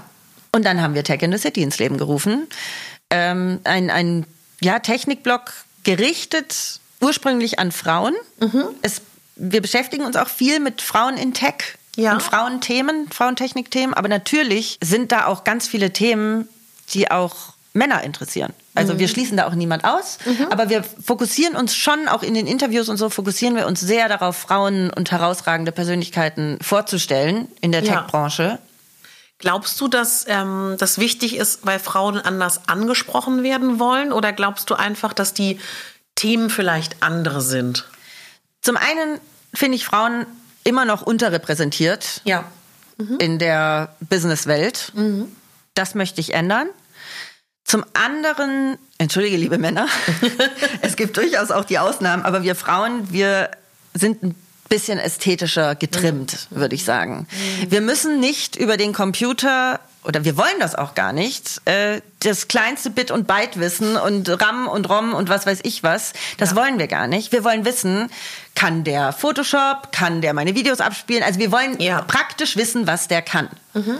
Und ich sage auch immer, wir sind auch nicht die schnellsten auf Tech in the City. Jetzt, wenn ein neues mhm. iPhone rauskommt oder so, dafür sind wir die schönsten. Also dafür mhm. haben wir mhm. quasi dann den schönsten Bericht darüber. Ja. Und die Nominierung, was hat dir das bedeutet? War das für dich und dein Team einfach so ein Zeichen von, wir machen das Richtige, wir sind am Puls der Zeit? Tatsächlich ja. Ich glaube sehr an dieses Projekt. Mhm. Ähm, man muss dazu wissen, ich verdiene mit Tech in the City noch gar nichts. Im ja. Gegenteil, ich investiere in wow. diese Seite, ähm, eben in meine Mitarbeiter weil ich an dieses Projekt glaube. Das Ziel für dieses Jahr ist, ist, dass sich die Seite so weit selber trägt, dass es die Mitarbeiter bezahlt. Ja. Ähm, und dann natürlich darüber hinaus, dass ich damit irgendwann auch mal was verdiene. Ja. Aber ich finde es, ich war schon zweimal jetzt vor dem Punkt, Tag in the City abzubrechen, weil es mhm. eben nicht lukrativ ist im Moment. Aber ich kann mich noch nicht davon trennen. Ja. Und das ist halt auch ein unglaublicher Mehraufwand für mich, der das sich halt nicht rentiert. Aber ich werde noch eine ganze Weile weiter an dieses Projekt glauben und da entstehen tolle Themen und ja. ich muss mich da vielleicht, ich hatte halt null Zeit für Akquise. Deswegen muss ich mich da halt auch mal auf den Arsch setzen und äh, Kunden ran schaffen. Also was mir aufgefallen ist, ich bin jemand, der, ich würde überhaupt nicht sagen, dass ich technikaffin bin. Ich bin, glaube ich, äh, ich finde in unserer Generation sind die Frauen unglaublich technisch versiert. Ich gehöre aber, glaube ich, noch irgendwie eher in die 60er Jahre. Ich bringe mir das dann so bei, aber ich verstehe es nicht. Und ich kannte tatsächlich die Website auch nicht bis zu der Recherche. Und ich lag da gestern und habe gedacht, jeden Artikel, den ich anklicke, finde ich unglaublich interessant. Das ist so aufbereitet, dass ich total viel davon lerne.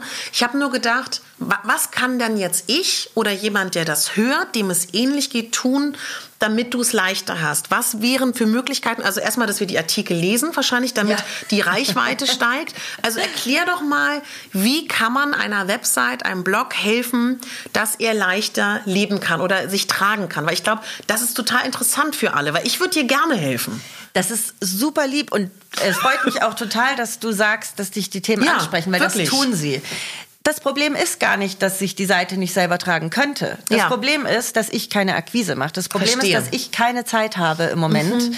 äh, um mich darum zu kümmern, was so dumm ist. Mhm. Weil die Seite, wir haben super Aufrufe ähm, und äh, es läuft alles. Ja. Wir müssen halt nur mal da an, rausgehen und an die Kunden herantreten und sagen, hey, wir haben mhm. ein tolles Projekt, wollen wir zusammen arbeiten. Ja. Ähm, und das ist so mein Plan für dieses Jahr. Vreni, ich, ich, es ist so ein Riesenthema, aber wir müssen natürlich darüber sprechen. Uh, Gehen. Gehen. Aber lass es uns, wir versuchen es mal irgendwie catchy anzugehen. Ja. Wir, wir versuchen es mal irgendwie cool zu machen. Und jetzt fragen sich alle, was kommt.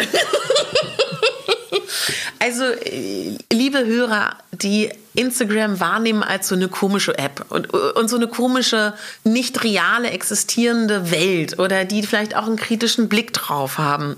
Weil ich glaube, für die ist das auch interessant. Also ich höre vom Bekanntenkreis Folgendes.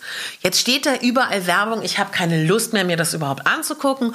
Unter jedem Bild steht Werbung.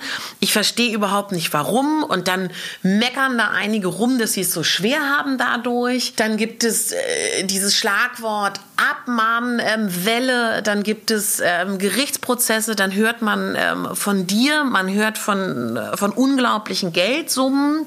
Dann gibt es Crowdfunding-Kampagnen. Also das sind so Schlagwörter, Wörter, die dann tatsächlich in meinem weiteren Bekanntenkreis so umkreisen und wo man, wo man immer so Fragezeichen in den Augen hat. Und es ist aber tatsächlich, wenn wir darüber reden, etwas, was dich privat, beruflich, psychisch, vermute ich jetzt nur mal, ich weiß es nicht, wahrscheinlich auch an die Grenzen gebracht hat, deiner Existenz und auch deiner persönlichen, also ich finde auch deiner persönlichen Freiheit. Mhm. Und die Personen oder die Verbände, die sich dagegen ähm, tatsächlich behauptet haben, dass das alles passiert ist, weiß nicht, wie fern wir da und wie weit wir da gehen können, die müsste man auch, die muss man kritisch beleuchten, sonst machen wir das auch nicht richtig. Ist, entschuldige bitte, ich helfe dir gerade gar nicht, weil ich bin so offen und frei und am Schwimmen, aber ich überlege die ganze Zeit, wie wir da irgendwie Vielleicht müssen wir das den, gut aufbereiten können. den Hörern erstmal sagen, was passiert ist. Ja, genau, fangen wir so an.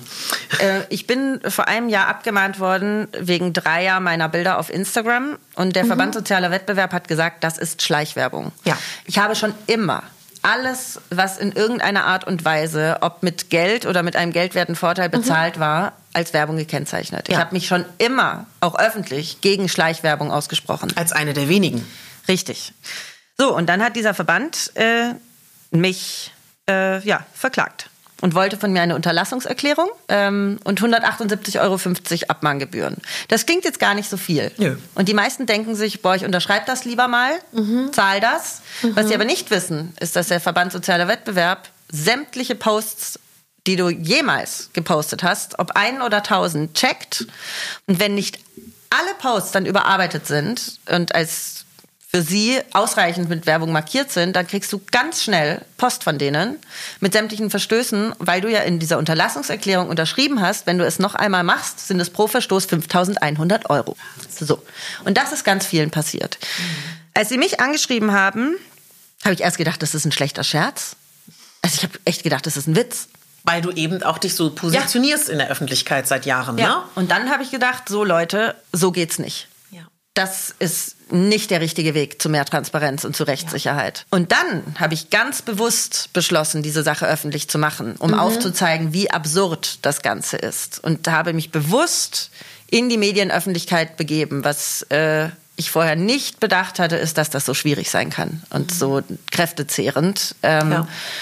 Aber wir haben jetzt ein Urteil, ein Jahr, fast ein Jahr später, äh, ein sehr, sehr wichtiges Urteil, das nämlich, also in der ersten Instanz haben die Richter in Berlin gesagt am Landgericht, alles, was ich mache, ist Werbung. Alles. Kannst du das kurz mal in einem kleinen Beispiel sagen, wie zum Beispiel, dass auch eine Ortsmarkierung äh, und Ortsmarkierung war bei mir nicht. Nee, nee. Ich okay. habe äh, Tags auf Bildern gesetzt. Ich habe einen Pulli getragen, ja. eine Brosche und eine Bauchtasche. Ja. Habe ich auf allen dreien die Marken verlinkt. Ja. Alles selber gekauft. Ja. Ist laut Landgericht Werbung. Und dann sind wir vor das Kammergericht und das Kammergericht hat jetzt entschieden, es ist keine Werbung. Und dieses Urteil kam jetzt, die Begründung kam jetzt vor wenigen Tagen mhm. und ist natürlich, wir sind alle in Jubel ausgebrochen, ja. weil das ja. einfach, für mich war das Schlimmste, dass mir jemand vorwirft, dass alles, was ich mache, Werbung ist, weil ich mit Werbung so sensibel umgehe. Ja. Und mir so wichtig ist, meine Follower, der Werbebegriff ist dafür da, um meine Follower zu schützen. Mhm. Die sollen wissen, Achtung, ich bin bezahlt worden.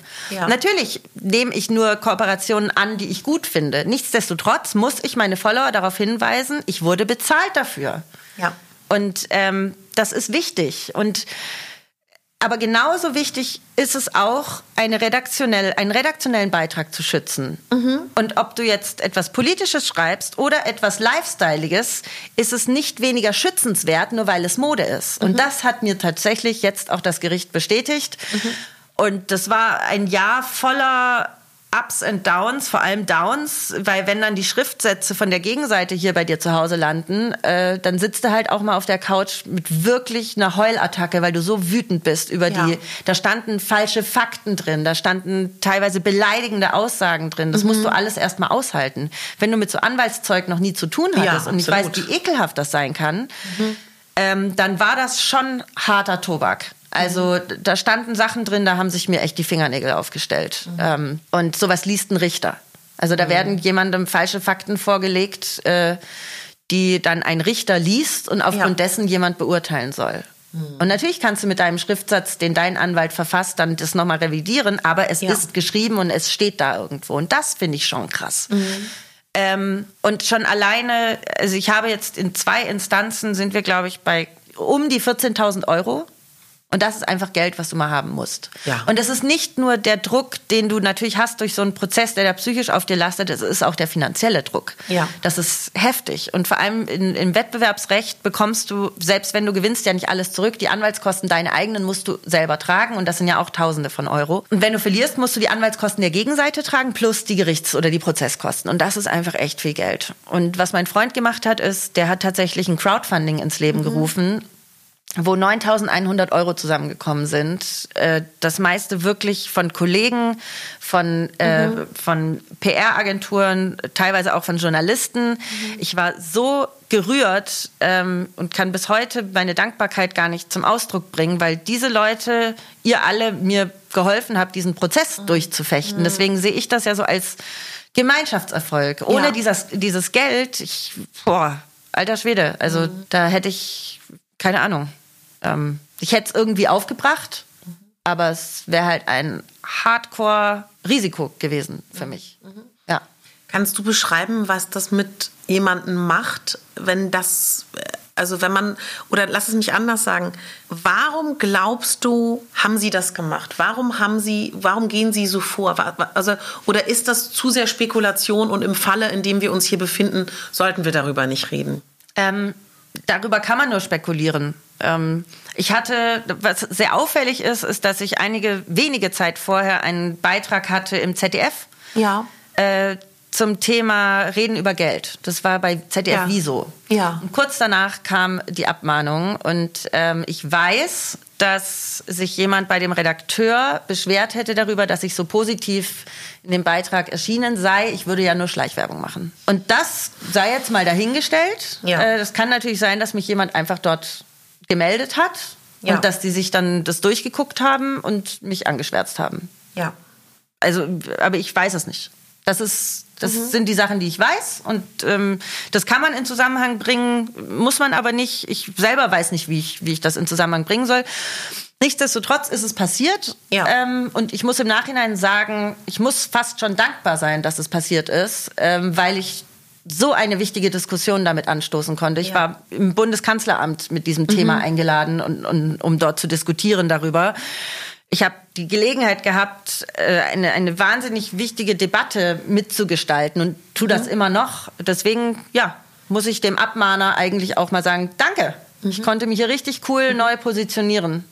Hast du das Gefühl, dass dahinter steckt, dass man per se einem Blogger unterstellt, nicht redaktionell zu arbeiten, sondern nur Schleichwerbung oder zu werben? Oder was genau Ja. ist das, was, also es, es, es ist ja, hat ja irgendeinen Grund, warum so eine Aggression, ob eine versteckte oder eine direkte, Naja. tatsächlich bei vielen ist.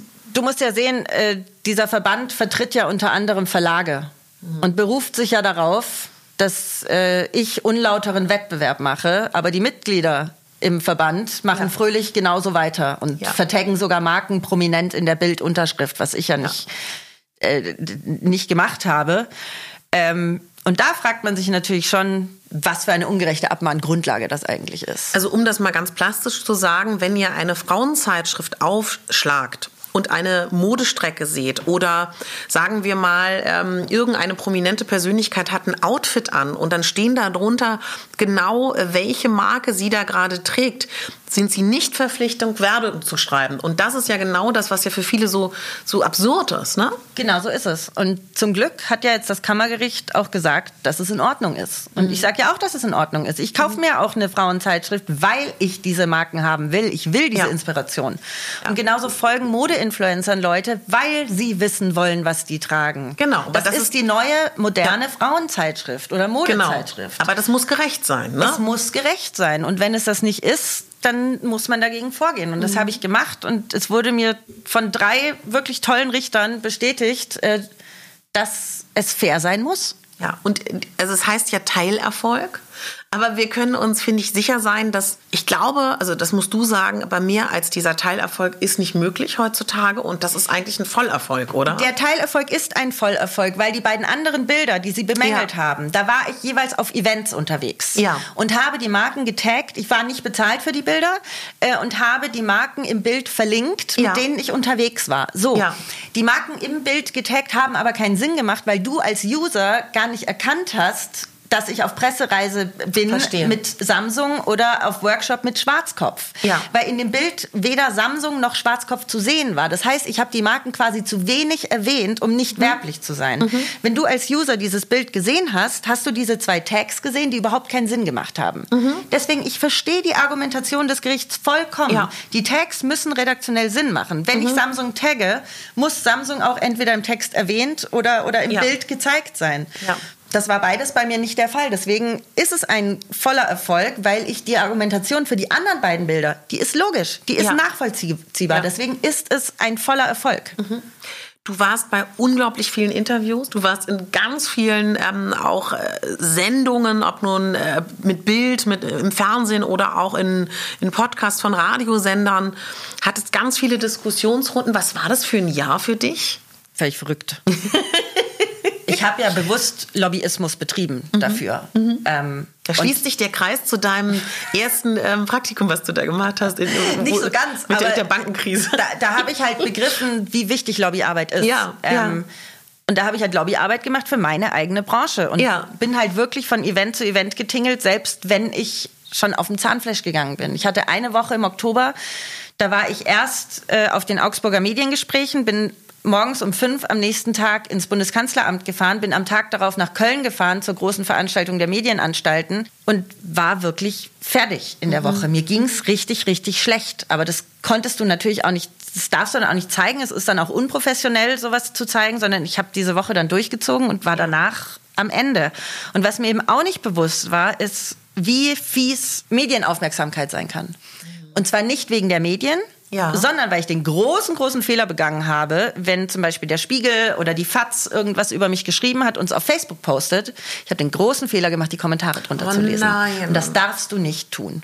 Und das habe ich jetzt gelernt. Wenn ich irgendwo verlinkt werde, ich gucke noch, was es für ein Beitrag ist. Ja. Ich beteilige mich an keiner Diskussion. Ich Ja. lese mir keine Kommentare Ja. durch. Das macht dich fertig. Weil da Leute über dich urteilen, die deinen Namen zum ersten Mal hören, Genau. die den Fall nicht kennen, die nicht wissen, was für ein Mensch du bist. Ähm, und die halt im Schutze der Anonymität des Internets über dich diskutieren. Und das äh, darf man sich nicht antun.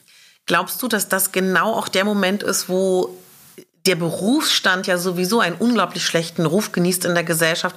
Wahrscheinlich war das dann auch so ein Moment, so ein Ventil, so ein. Katalysator, endlich mal darüber herzuziehen, ne? Natürlich, also die meisten Leute waren tatsächlich am Begriffen, wie absurd es ist, aber natürlich kommen da Kommentare wie äh, gut so, die kriegen doch eh nur alles in den Arsch geschoben und sowas wusste ich schon in den Fingern juckt, den Menschen mal zu sagen, wie es wirklich ist, aber dann habe ich mir gedacht, nee, das ist doch vergebene Liebesmühe. Da sitze ich ja den ganzen Tag da und diskutiere Ja. nur noch mit Menschen auf Facebook und bin unglücklich.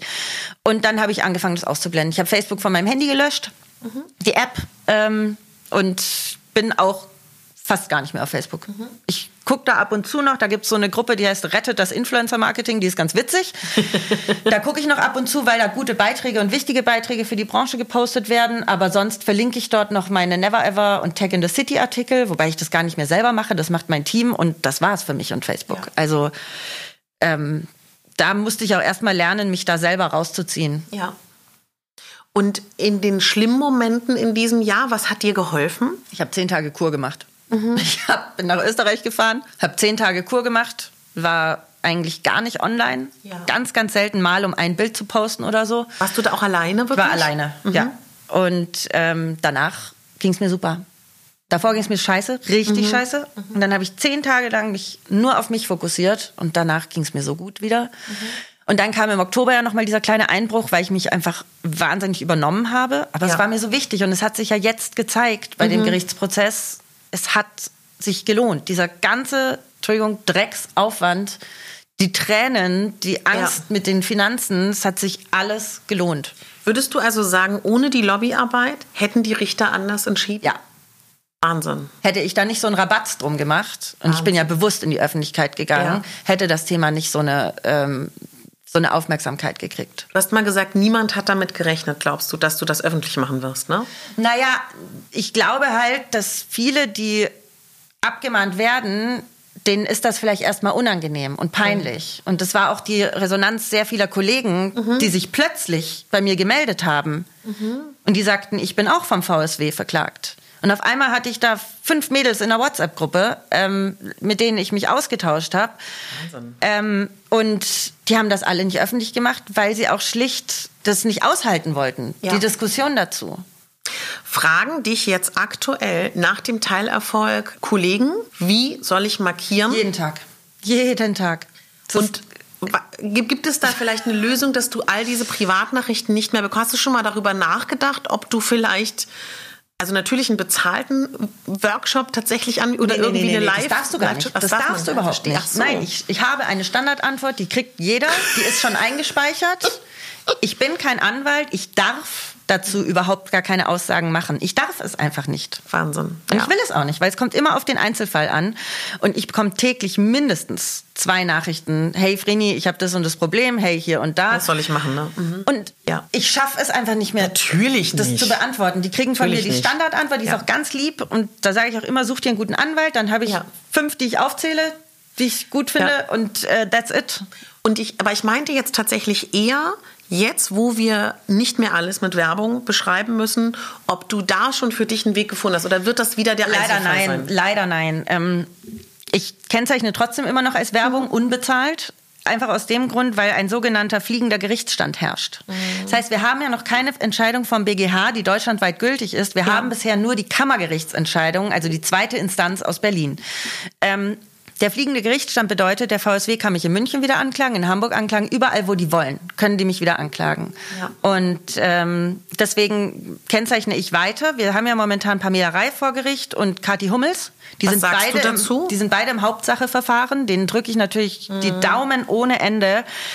Hauptsacheverfahren bedeutet, das ist, da geht es dann nicht mehr um die einstweilige Verfügung, die gegen Ja. mich ja verhängt war, Ja. sondern da geht es dann wirklich um die Sache an sich und mit der Hauptsache kommst du durch alle Instanzen zum BGH. Das kann aber noch zwei bis drei Jahre dauern. Ja, Das bedeutet auch, um es mal ganz platt zu sagen, sehr viel Geld, ne? natürlich. Zum Glück hat sowohl Pamela als auch Ja. Kathi, die haben das nötige Kleingeld, um das Gott zu sei machen. Dank.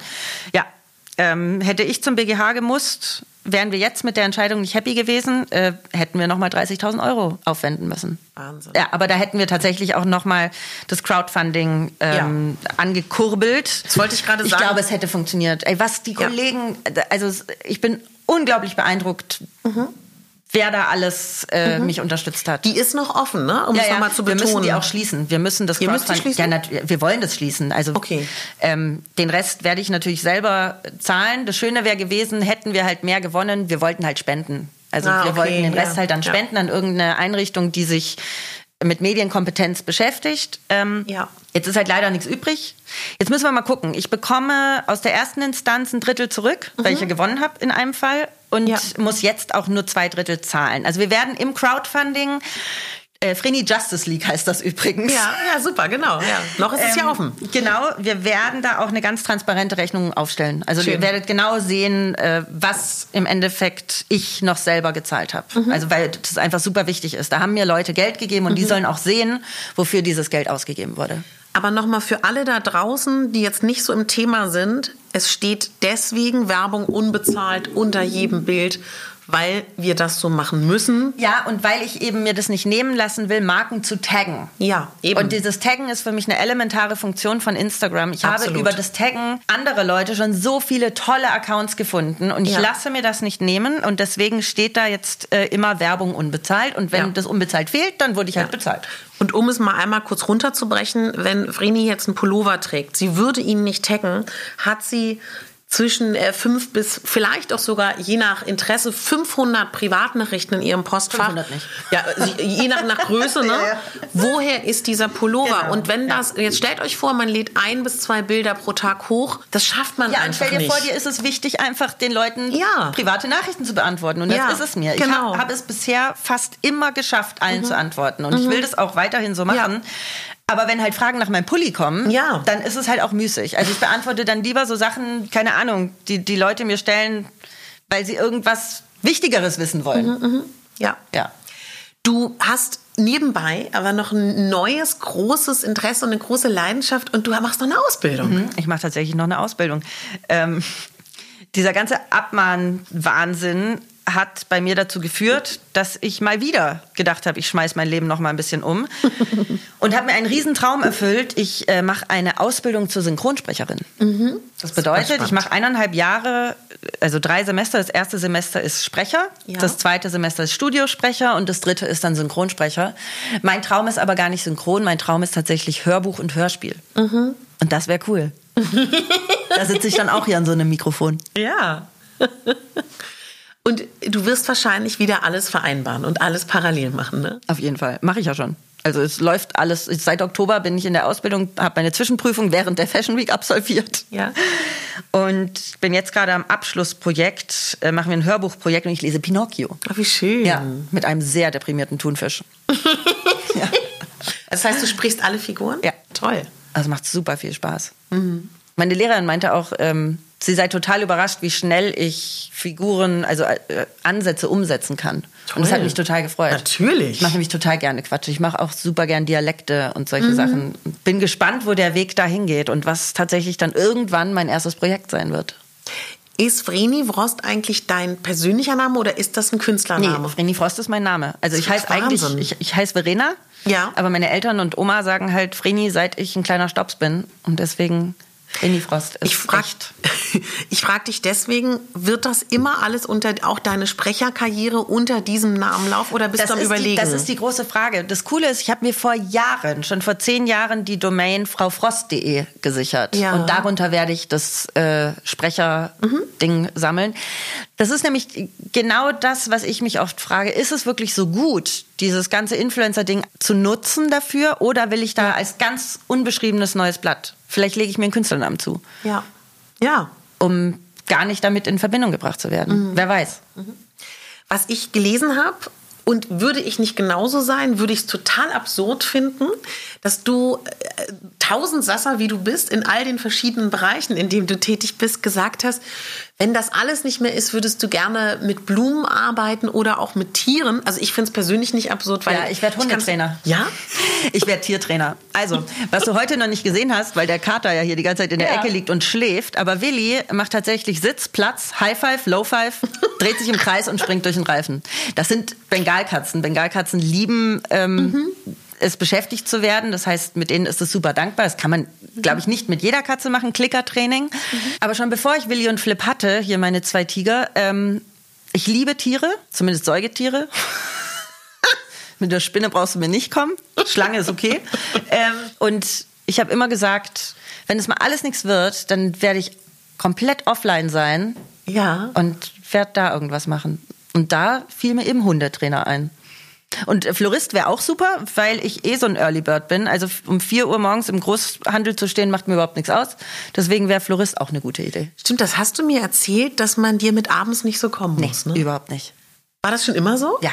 Das war schon immer so. Ich war schon immer der Partypuper, weil ich irgendwann abgestunken bin. Und heute sage ich zu den Leuten, das habe ich früher leider auch nicht so begriffen. Ich habe immer gedacht, man muss bis 4 Uhr morgens durchhalten, sonst ist man mhm. super uncool. In Berlin musst du ja drei Tage durchhalten, ne? Aber ich sag dann immer zu den Leuten, die dann mit sowas ankommen, sage ich, ey, ich bin um 18 Uhr da und hab mit dir den lustigsten Abend überhaupt, aber lass mich um 12 gehen. ja. ja. was ich meine, was ja. wollen die Leute danach mit mir? Bin ich müde und ja. habe keinen Bock mehr. Aber davor bin ja. ich halt auch super unterhaltsam. Aber beruflich bist du ja abends, also das Dinner war ja auch abends. Ja. Das geht dann schon, ne? Ja, weil ich ja dann habe ich die Unterhaltung, die ich dann brauche. Also ich habe anregende mm. Gespräche, ich habe was zu tun. Ähm, ich war noch nie ein Klubber. Mhm. Weil ich mich halt gern unterhalte, wenn ich abends weg bin. Ja. Und äh, dieses Rumbrüllen da, das ist für mich auch nichts. Und mhm. ähm, ich habe schon immer den lustigen Weinabend in der Küche dem Club vorgezogen. Ähm, aber diese Abendveranstaltungen, tatsächlich quäle ich mich da manchmal schon hin. Mhm. Gerade so zur Fashion Week oder so. Aber es ist halt, es gehört halt auch dazu, wo viele sagen, äh, beschwer dich doch nicht, du kannst auf eine Party. Es ist halt dann nicht Party, es ist halt Job. Ja. Und es macht ja auch Spaß. Es ist ja auch alles Jammern auf hohem Niveau. Mhm. Und das suche ich mir auch alles selber aus. Aber nichtsdestotrotz, der Fakt ist, ich bin abends müde. Mhm. Begrüßt du das, dass der Blog wieder wichtiger wird? Oh, ich finde das so toll. oh, ich finde das so schön. Ich finde es ja. so schön, dass Menschen scheinbar wieder mehr Geschichten haben wollen. Mhm. Ja. Wobei ich das ganz spannend finde, dein Ansatz, dass du sagst, das funktioniert für dich auch auf Instagram. Du meinst damit aber auch vor allen Dingen die Story-Funktion, oder? Auf jeden Fall die Story-Funktion. Und was ich zum Beispiel auf Instagram auch gar nicht mehr kann. Ich habe früher einfach ein Outfit hochgeladen und habe ja. drunter geschrieben, welche Marken es sind. Das kann ich heute nicht mehr. Ich muss, ja. habe auf Instagram immer das Gefühl, ich muss wenigstens was Kleines erzählen. Mhm. Und wenn es nur ist, so wie gestern, äh, dass ich sage, ich bin jetzt wieder halbwegs gesund, habe geduscht und äh, zeige meine Parfüms und mhm. frage meine Follower, welche Parfüms sie benutzen. Ja. Weil ich das auch spannend finde. Natürlich. Kann ich auch wieder Neues erschnüffeln. Auch wenn es so oberflächliche Sachen sind. Mhm. Es kann halt aber auch mal was Tiefgründigeres sein. Ähm, wie eben dieses Bild, von dem ich vorhin erzählte, wo ich mich vor zehn Jahren äh, super dürr und super unglücklich ja. gepostet habe. Ja. Aber ähm, Geschichten erzählen ist tatsächlich nach wie vor meine, meine Leidenschaft. Hast du da einen Tipp für Leute, die anfangen wollen, wenn sie auch Geschichten erzählen wollen? Naja, die Frage ist, was willst du erreichen mit deinem Blog? Mhm. Willst du damit Geld verdienen mhm. oder willst du das nur als Hobby machen? Mhm. Wenn du es nur als Hobby machen kannst, gehst du da viel leichter ran. Also mhm. dann kannst du, ist ja auch völlig drucklos an die mhm. Sache ran. Wenn du es aber als Beruf machen willst, dann muss dir schon bewusst sein, was da dran hängt, wie viel Klinkenputzen da dran ja. hängt, jahrelanges Netzwerken, bis dann mal was rumkommt. Das kann heute natürlich sehr viel besser gehen, wenn du irgendwie dir ein Startkapital aufbaust ähm, und, und dann auch geeignete Marketingmaßnahmen ergreifst, um diesen Blog schneller wachsen zu lassen. Aber dir muss schon bewusst sein, dass du, wenn du das beruflich machst, dass das eigentlich ein Non-Stop Job ist. Ja. Das erste, was du machst, wenn du aufstehst, ist die beste Zeit für einen Instagram-Post abgreifen. Das letzte, was du machst am Abend, ist noch die letzten Privatnachrichten und Kommentare beantworten. Also das hört ja auch nie auf. Ja. In der Zeit, äh, einen Tag nachdem ich vor Gericht war und als das Urteil morgens verkündet wurde, das war der verrückteste Tag bisher in meinem Social-Media-Leben. Da ist nichts stillgestanden, gar nichts. Ich bin dann tatsächlich nachmittags zwei Stunden in den Flugmodus gegangen und habe mich ins Bett gelegt, weil ich so reizüberflutet war mit Nachrichten, ja. Interviewanfragen und so weiter. Das ist crazy. Äh, das war auch crazy. Und da habe ich dann mal kurz die äh, Internetreißleine gezogen und bin mal kurz zwei Stunden abgetaucht. Und das ist auch wichtig, finde ich die nächsten Monate? Hast du Sachen, die passieren werden, auf die du dich freust? Oh, ich habe so viele Sachen, die passieren. da leuchten schon meine Augen wieder. Ich habe so Bock auf dieses Jahr. Ähm, mhm. Ich habe ein paar Sachen in der Pipeline, die wahnsinnig spannend sind. Mhm. Ähm, zum einen habe ich seit Januar ein Management äh, aus Hamburg. Die vertreten Moderatoren, Schauspieler und eben auch Sprecher. Mhm. Und da bin ich ganz gespannt, was läuft. Meine Ausbildung geht weiter. Mhm. Ähm, ich habe von meiner Lehrerin wahnsinnig gutes Feedback bekommen, nämlich, dass ich tatsächlich, sie hat zu, zu, Beginn der Ausbildung hat sie gesagt, sie wird nach diesem Semester niemandem erlauben, sein Demo-Tape zu benutzen, einfach weil es noch nicht gut genug sein wird. Sie hat mir in der letzten Stunde quasi den Freifahrtschein gegeben, um ein Tape schon rausgeben zu dürfen. Wie schön. Ja, und das fand ich unglaublich cool, vor allem, weil es im Bereich Hörbuch war, wo ich ja, ja auch hin will. Ja. Da werde ich also wahnsinnig viel weiterarbeiten. Und äh, tatsächlich würde ich gerne ein Buch schreiben. Mhm. Ähm, habe auch schon ein Exposé, was äh, wir jetzt einigen Verlagen vorstellen möchten. Und das wäre der Traum für dieses Jahr, ein Buchprojekt zu machen. Mit einem Buchprojekt wirst du nicht reich, ja. aber ich habe richtig Bock, ähm, das zu realisieren. Das ist so mein größter Traum für dieses Jahr. Würde das helfen, wenn wir über das Thema sprechen oder bringt das gerade an dem Punkt gar nichts? Also der Inhalt des Buches. Ich will da noch gar nicht drüber sprechen, mhm. weil ich eigentlich wollte ich es dir auch gerade gar nicht erzählen, aber irgendwie gehört es halt dazu ja, zu, den, zu den großen Projekten. Eigentlich ja. will ich sowas immer erst erzählen, ja. wenn es ein Buchvertrag ist. Ja. Aber ich mache es jetzt einfach so wie mit meinem Studium. Da habe ich mich auch nur an einer Uni beworben und deswegen sage ich jetzt einfach, das klappt dieses Jahr und äh, genau. deswegen glaube ich da jetzt einfach dran. Mhm. Natürlich. Also ich glaube, es ist gar keine Frage. Ich hoffe es. Ich hoffe es. Du hast jetzt noch einen Termin, Vreni? Ich habe jetzt noch einen Termin. Ja. Es ging auch viel länger, als wir beide dachten. Tatsächlich, ja. Oh, ich muss oh. in fünf Minuten schon da sein. Richtig. Das ist schön, ne? Das schaffen wir. das schaffen wir. Also ich danke dir ganz doll, dass du da warst, dass du so offen warst und so auch äh, diesen Mut, den du mit jeder Phase deiner Persönlichkeit lebst, geteilt hast. Und ich glaube, ich glaube ja ganz fest daran, dass wenn man äh, mutig und authentisch bist, was du immer warst, dann auch am meisten bewegen kann. Das hoffe ich auch. Ja. Schön, dass du da warst. Schön, dass ich da sein durfte.